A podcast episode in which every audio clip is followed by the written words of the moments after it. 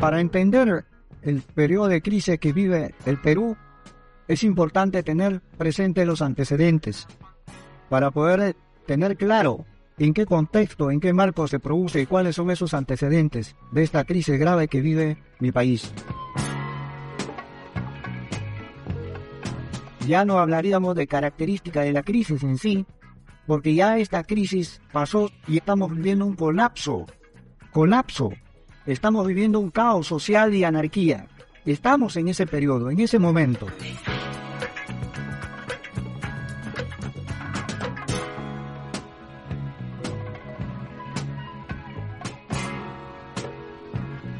Esto tiene antecedentes, como es la violencia subversiva y terrorismo de los 20 años que se inició en el año 1980 y terminó en el año 2000 prácticamente.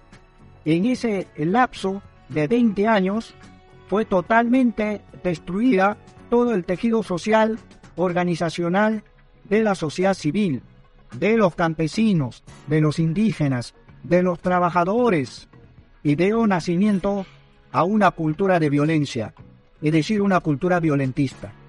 Este es un primer hecho.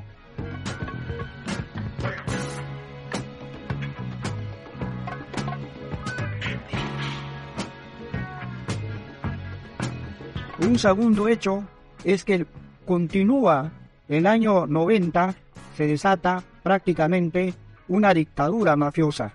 De Fujimori y antipolítica campaña ideológica contra la izquierda, contra la fuerza democrática, contra las fuerzas sanas del país, que no estaba con la corruptela ni estaba con la violencia, ligando a todo aquel que cuestionara su política de Fujimorismo, de terrorismo, de comunista, de destructivo, o sea, prácticamente una campaña masiva, una campaña por todos los medios de comunicación y actuando, obviamente, las fuerzas militares y policiales a nivel de casi todo el territorio nacional.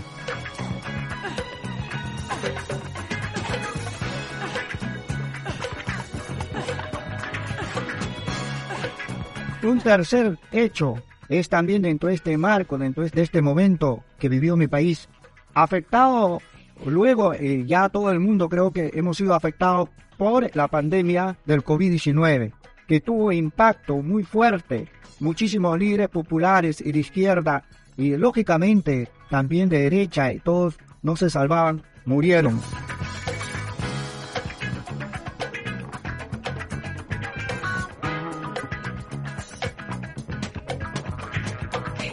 Otro cuarto hecho es que todo este fenómeno, toda esta situación trajo como consecuencia la fragmentación política y social, es bueno entender que en las elecciones del 2021 fueron más de 20 partidos a la presidencia y actualmente tenemos 32 partidos y 15 en proceso de inscripción. Como podrán apreciar, aquí hay una fragmentación política muy fuerte. Entonces las representaciones obviamente no tienen peso y cuando van a acceder a los gobiernos locales, a los gobiernos regionales o al gobierno nacional, obviamente que ninguno logra tener una mayoría contundente, una mayoría importante para llevar adelante su política y su programa de plan de gobierno.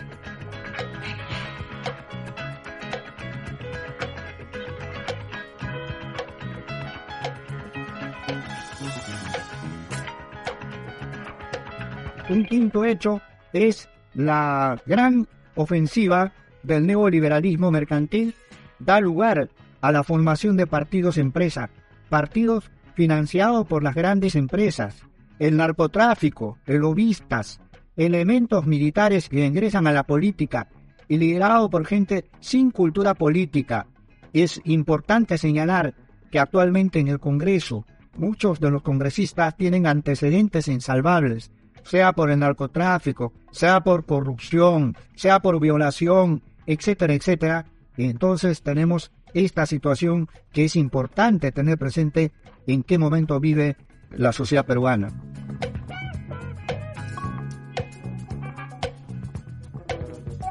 Tenemos otro elemento que es importante señalar como antecedente, carencia de élite política, social y empresarial.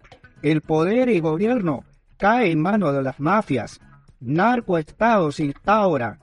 Ah, estamos hablando desde hace 20, 25, 30 años. Corrupto. El saqueo de la gran inversión de los recursos naturales. Los ricos se hacen más ricos y los pobres más pobres. Una mayoría de los de abajo comienzan a cuestionar todos estos hechos. Comienza a cuestionar a los de arriba. Y los de arriba no se puede mantener como antes, porque ya no pueden engañar a la gente. La gente intuye, la gente ve, la gente poco a poco comprende a través de los medios de comunicación de qué sentido tiene esa enorme campaña de desprestigio que hacen a la política sana, a la política buena. Los tres grandes gigantes, como se señala en el Perú, los grandes tres eh, gigantes contra quien se viene luchando no solamente en estos últimos 30, 40 años, sino que se hereda incluso de al mismo momento de la independencia hace 200 años. Es lo que significa para nosotros el miedo, la ignorancia y la injusticia. La gente de hoy, de este siglo XXI, la gente empieza a perder el miedo. Ya no le da miedo que les digan terroristas, comunistas, porque no lo son, y se convierten en insulto esas frases, esa campaña millonaria que difunden a través de los grandes medios de información y de comunicación.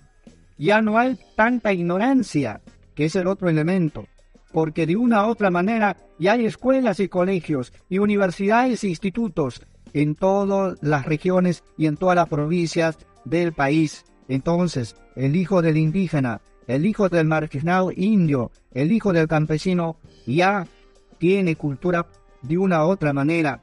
Ya ingresó a la universidad, ya es profesional, ya es técnico, bueno, pues está informado porque tiene celulares, etcétera, etcétera. Ya no se dejan engañar y comienzan a cuestionar. No se deja humillar, se siente ofendido cuando le dicen que son indios, porque no lo son, no se consideran indios, se consideran que son pueblos originarios. Cuando le dicen ignorante, cuando le insultan de narcotraficantes, cuando le dicen vándalos cuando realizan sus marchas pacíficas o salen a protestar. Y a Pedro Castillo, que es su presidente, lo tratan de profesorcito, ignorante, incapaz, corrupto, comunista, chavista.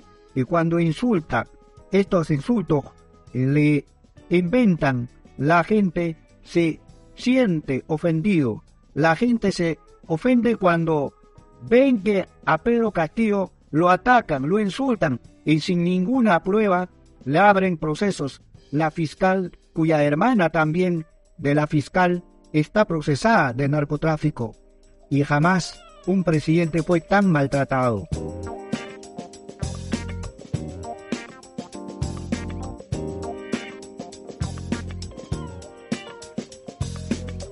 La gente se indigna porque siente que no le dejan gobernar.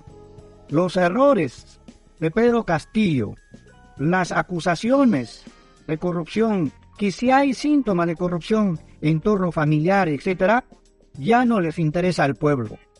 Aún así fuera de verdad, ya el pueblo eso lo mandó al tacho y pide que cierre el Congreso, ese Congreso de ratas, porque Castillo es su presidente porque con sus votos llegó a ser presidente y lo deben de dejar de gobernar. La gente lucha por la justicia para todos. Saben diferenciar qué es lo justo y qué es lo injusto. Esto es importante tener presente como antecedente al desenlace que se ha producido.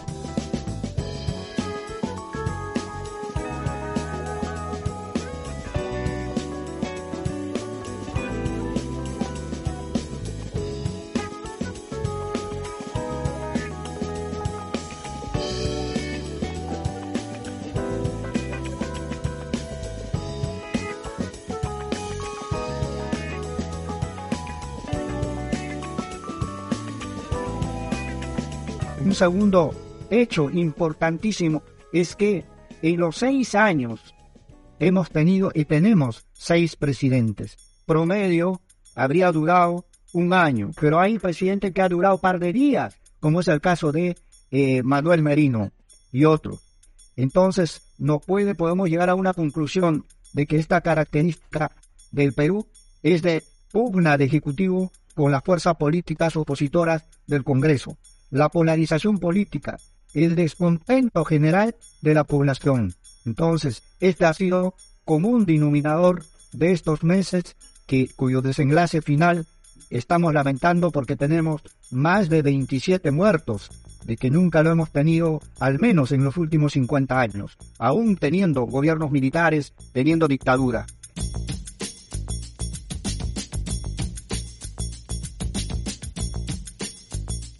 Ningún gobierno tuvo mayoría parlamentaria, desde el punto de vista ideológico no había diferencias.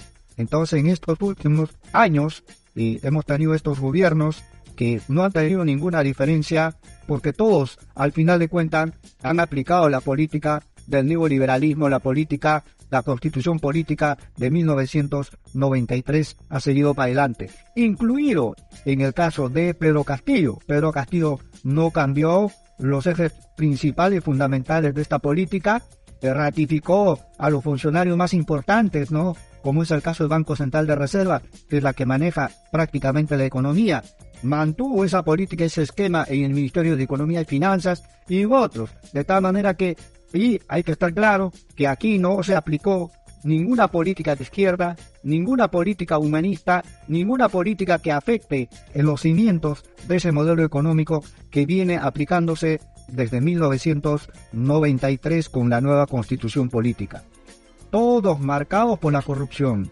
todos marcados por la corrupción, todos estos gobiernos marcados por la corrupción, y lo reitero.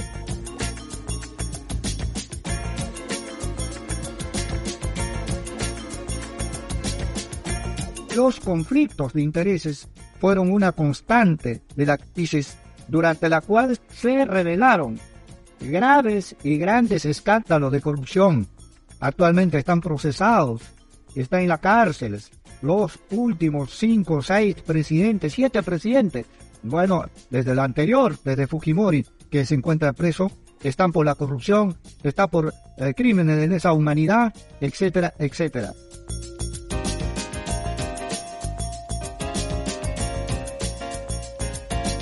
Y lo que pide la gente ahora, que es importante entender, ¿por qué el sur del país ¿Por qué el centro del país, el oriente del país y parte importante del norte del país se levantan? ¿Por qué? Y esa es una cosa muy importante señalar, se levanta por estos cuatro puntos que voy a enumerar.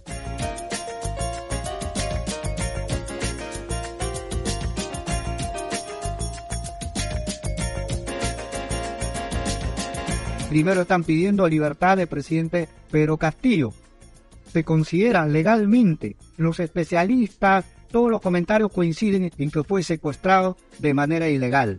Entonces la población ha entendido que Pedro Castillo, no obstante de haber dado la lectura de autogolpe, de pretender cerrar el Congreso y bueno, de otras instituciones de manera especial y temporal, no fue interpretado por el pueblo como un intento de golpe, porque al final de cuentas eso fracasó, solamente fue un anuncio.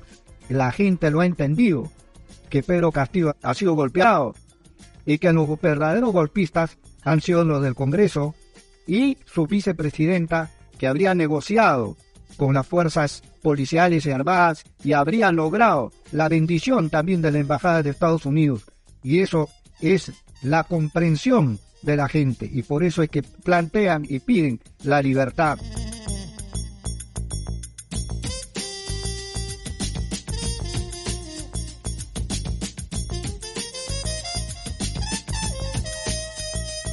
Segundo punto que plantea la población en general, es un consenso espontáneo, porque este paro, este levantamiento, o en muchos lugares han dicho la insurgencia, la gente de manera masiva se ha volcado de una manera espontánea. No ha habido un partido, no ha habido un líder que haya podido dirigir este movimiento hasta este momento. De tal manera que eh, la crítica de esta situación caótica que vive el país tiene un carácter espontáneo, un carácter popular, que rebalsa y este desborde al Estado peruano indudablemente tiene el segundo planteamiento que dice renuncia de Dina Boluarte Segarra.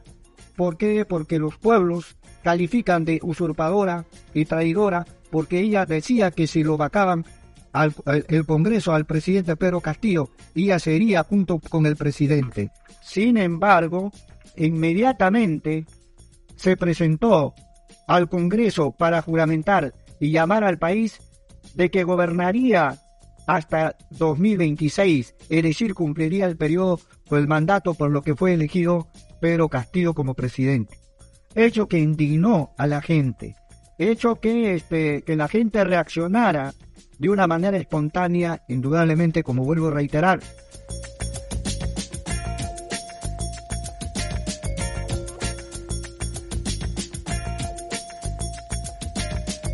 Y otro punto importante que plantea la gente es la convocatoria a un referendo y nueva constitución política del Estado. La gente está cansado, los pueblos están cansados, ya no quieren esta forma de gobierno, quieren una nueva constitución porque creen que por ese lado está la salida, aunque aquí hay diferentes criterios. Pero lo que es importante señalar es que la gente dice que se vayan todos. El 87% de opinión pública nacional del Perú dice que se vayan todos, es decir, que se vaya el gobierno, que se vaya el Congreso. Y que haya nuevas elecciones.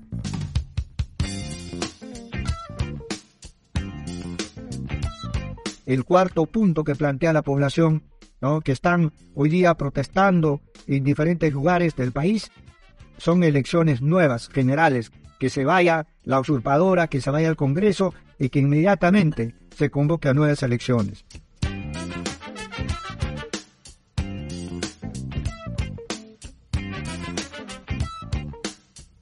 Un tercer aspecto que debe entenderse con toda claridad es que aquí en el Perú, desde las elecciones pasadas, de las elecciones 2021, de las elecciones generales, se ha constituido una coalición golpista de extrema derecha.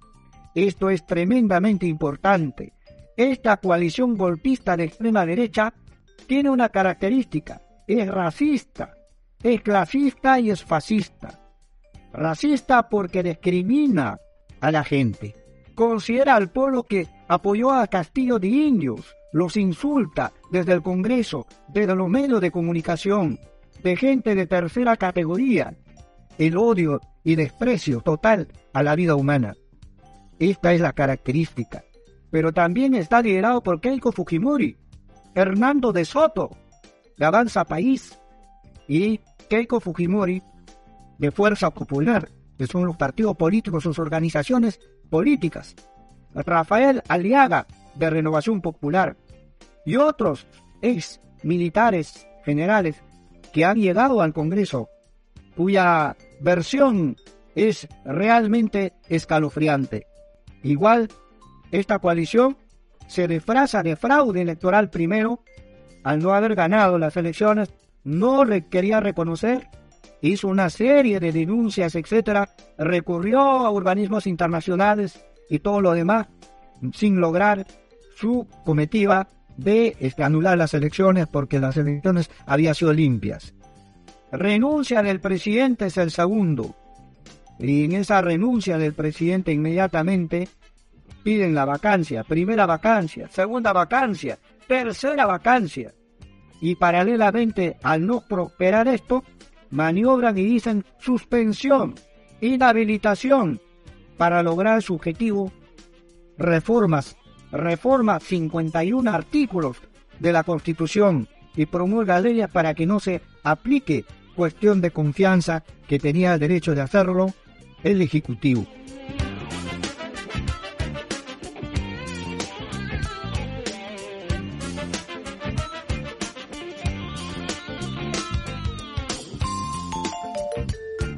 los pueblos de interior del país reaccionan y se movilizan y exige cierre del Congreso y pide nueva constitución que fue tomando más fuerza, más vitalidad, mayor energía de la gente. Salió masivamente y lo que tenemos hoy día respondida, obviamente, con balas, respondida con sangre.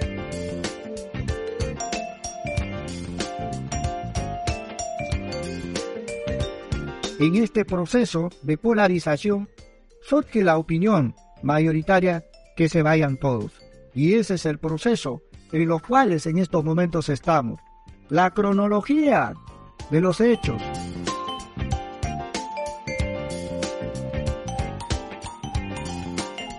Y estado del presidente Pedro Castillo creo que ya es bastante conocida, pero es bueno reiterarlo, que el día miércoles 7 de diciembre a las 15 horas local del Perú estaba previsto el debate y la votación en el Pleno del Congreso de la moción de vacancia contra Pedro Castillo. Adelantándose a la votación, Castillo anuncia la disolución temporal del Congreso y la instauración de un gobierno de emergencia excepcional. Castillo precisa que se convocaría a las elecciones en el más breve plazo para establecer un Congreso con facultades para la elaboración de una nueva constitución en un plazo no menor de nueve meses. Figura de la oposición y representantes internacionales califican las acciones de golpe de Estado y las compara con los de Alberto Fujimori de 1992, lo cual obviamente que estaba más lejos para poder comparar este anuncio de Pedro Castillo que no tenía ninguna capacidad de poder implementar su anuncio porque ya había una negociación a las espaldas de él y había perdido prácticamente la capacidad de gobernar y menos todavía de ordenar como jefe supremo de las Fuerzas Armadas y Policiales. Por eso es que no le hicieron caso. El Congreso rechaza la disolución y convoca un pleno para las 12 y 30 horas local del Perú.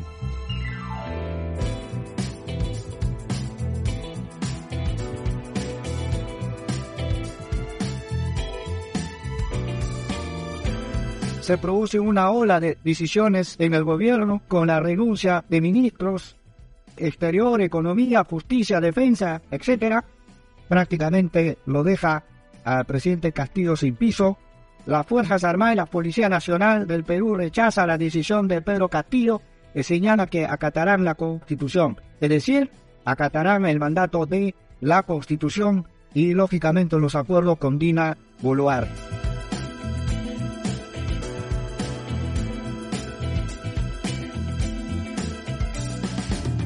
El Congreso destituye a Pedro Castillo con 121 votos. A favor, cita a vicepresidenta Dina Boluarte para que asuma el cargo de presidenta. La Policía Nacional del Perú anuncia en un tuit posteriormente borrado que dando cumplimiento a nuestras facultades y atribuciones discretas en el artículo 5 del decreto ley 1267, Ley de Policía Nacional del Perú, efectivos de Policía Nacional de Perú también al expresidente Pedro Castillo, todavía siendo presidente, eh, aunque en el tweet señalan ¿no? de que es expresidente, pero nadie hasta ese momento lo habían vacado y decir que Pedro Castillo estaba de presidente.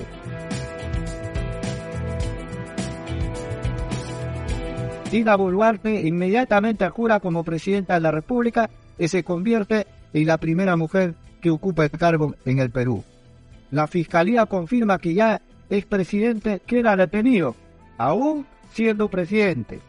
El Ministerio Público confirma la detención presunto delito de rebelión, regulado en el artículo 346 del Código Penal, por quebrantar el orden constitucional, expresó la Fiscalía.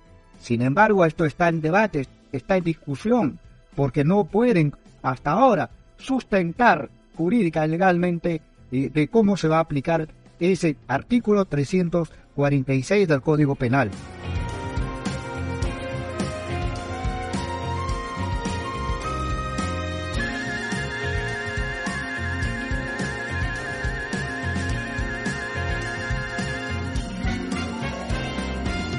La Policía Nacional del Perú dice dando cumplimiento a nuestras facultades, atribuciones, discreto en al referido ley, interviene al expresidente. Vuelvo a señalar, insistir en que el presidente fue detenido, fue secuestrado en el momento en que todavía no había dejado su cargo.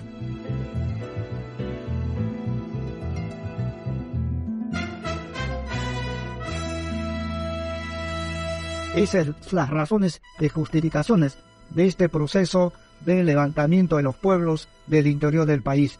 Creo que el resto ya tienen bastante información a nivel internacional. En iVoox, Amazon, Spotify, iTunes, arroba enfoque crítico, guion bajo en Twitter, facebook.com barra debate a fondo y caos en la red, puedes encontrar todo lo producido por Enfoque Crítico. When the revolution comes. When the revolution comes. When the revolution comes. When the revolution comes, some of us will probably catch it on TV with chicken hanging from our mouths. You'll know it's revolution because there won't be no commercial. When the revolution comes. When the revolution comes, when the revolution comes, preacher pimps are gonna split the scene with the communion wine stuck in their back pockets. Faggots won't be so funny then, and all the junkies will quit their nod and wake up when the revolution comes. When the revolution comes, transit cops will be crushed by the trains after losing their guns, and blood will run through the streets of Harlem, drowning anything without substance when the revolution comes. When the revolution comes. When the revolution comes. Revolution. I hope pearly white teeth fall off the mouths that speak of revolution without reference. The course of revolution is 360 degrees. Understand the cycle that never ends. Understand the beginning to be the end, and nothing is in between but space and time that I make or you make to relate or not to relate to the world outside my mind, your mind. Speak not of revolution until you are willing to eat rats to survive. When the revolution comes.